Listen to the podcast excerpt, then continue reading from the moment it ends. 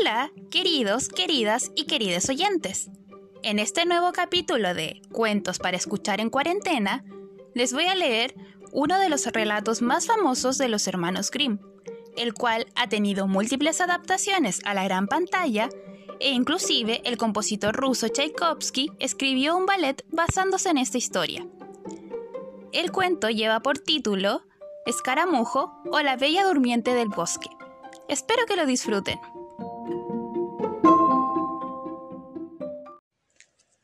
Escaramujo o la Bella Durmiente del Bosque. Mucho tiempo atrás había un rey y una reina que cada día decían, Ah, si tuviéramos un hijo. Pero nunca lo tenían.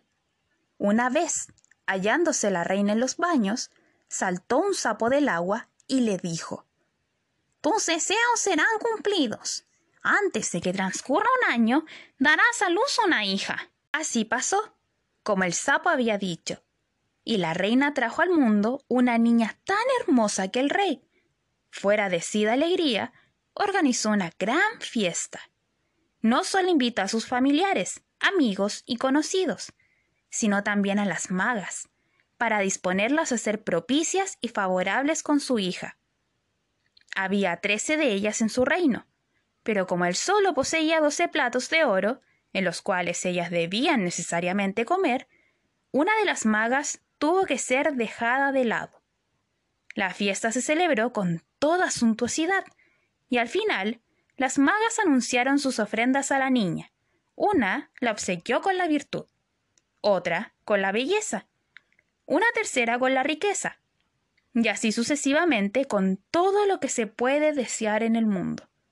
Cuando once de ellas habían formulado ya sus deseos, de pronto entró la decimotercera.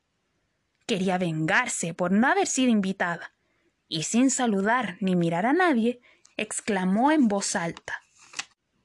¡Ja, ja, ja, ja, ja! Cuando cumpla quince años, la princesa se pinchará con un uso y caerá muerta. Sin decir una palabra más, dio media vuelta y abandonó la sala. Todos quedaron aterrorizados, pero entonces la duodécima, que todavía tenía su voto pendiente, dio un paso adelante, y ya que no podía revocar la maldición, sino tan solo mitigarla, dijo No caerá muerta sino que se sumirá en un profundo sueño de cien años. El rey, queriendo proteger a su querida hija de la desdicha, ordenó que todos los usos del reino fueran quemados. Entonces, cada uno de los votos de la maga se cumplió, y la niña llegó a ser tan bella, virtuosa, gentil e inteligente que todos los que la veían se inclinaban a quererla. Pero sucedió que el día en que cumplió los quince años, el rey y la reina habían salido, y la niña se quedó sola en el castillo. Paseó, pues, por todas partes, contemplando los salones y habitaciones a su antojo, hasta que finalmente llegó una vieja torre. Subió la estrecha escalera de caracol y se encontró ante una puertecilla. En la cerradura había una llave oxidada y al darle vuelta, la puerta se abrió. En el pequeño cuarto estaba sentada una vieja que tenía un uso y que hilaba diligentemente su lino. Buenos días, abuelita, dijo la princesa. ¿Qué estás haciendo? Estoy hilando, respondió la vieja, al tiempo que movía la cabeza. ¿Y qué cosa es esta que salta a tu alrededor tan alegremente? preguntó la niña, cogiendo el uso pues también quería hilar. Pero no bien lo hubo tocado, se cumplió la maldición y se pinchó el dedo. Apenas notó el pinchazo. Cayó sobre la cama que allí había y se sumió en un profundo sueño. Y este sueño se difundió por todo el castillo. El rey y la reina, que acababan de regresar y habían entrado en la sala, se durmieron, y todo el séquito lo hizo con ellos. También los caballos se quedaron dormidos en el establo, los perros en el patio, los palomos en el techo y las moscas en las paredes. Incluso el fuego que ardía en el horno se inmovilizó y se puso a dormir. Y la vianda dejó de asarse. Y el cocinero, que quería dar una reprimenda a su ayudante porque había cometido una falta, lo dejó tranquilo y se durmió. Y el viento se detuvo y ya no se movió ni una hojita en los árboles que había delante del castillo. Entonces, alrededor del castillo comenzó a crecer y a crecer una zarza de escaramujos que aumentaba de año en año, hasta que llegó a cubrirlo por completo, incluso por encima, hasta el punto de que ya no se veía nada de él, ni siquiera la bandera más alta. Pronto se extendió por el reino la leyenda de la bella escaramujo durmiente, pues así fue llamada la princesa, y de vez en cuando llegaban príncipes que intentaban penetrar en el castillo a través del zarzal. Pero no lo conseguían, pues las espinosas ramas, como dotadas de manos, se entrelazaban fuertemente, dejaban a los jóvenes atrapados y estos, al no poder zafarse, perecían de una muerte atroz.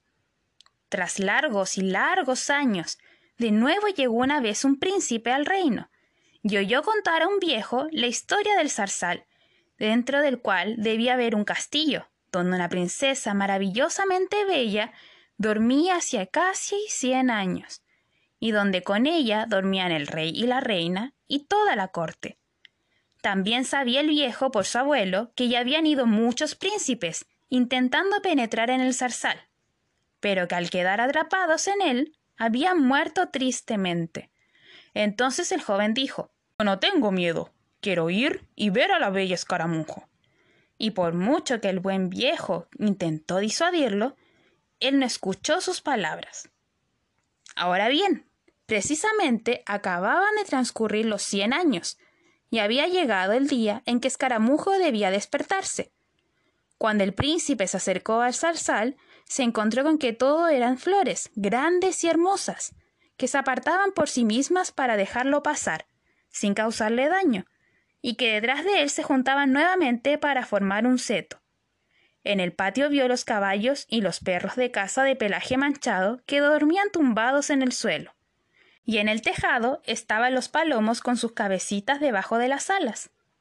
Al entrar en la casa, las moscas estaban durmiendo en las paredes, en la cocina. El cocinero todavía alargaba la mano, como para atrapar a su ayudante, y la criada estaba sentada con la gallina negra que debía desplumar. Él prosiguió su camino y vio en la sala a toda la corte tendida, durmiendo, y al rey y la reina que yacían al lado del trono.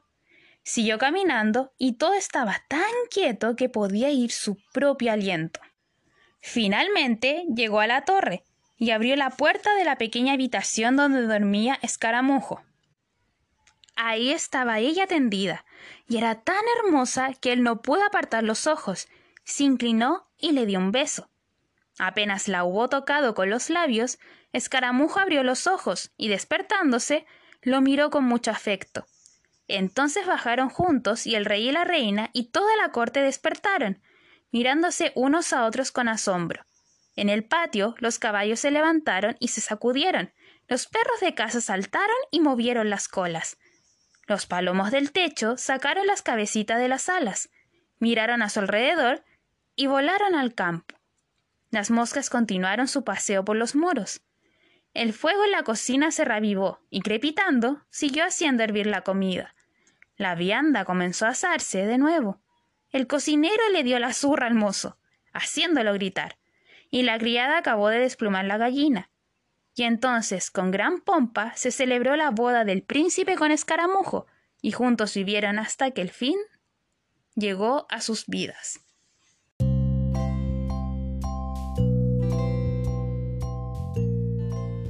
Y, colorín colorado, este cuento se ha acabado. you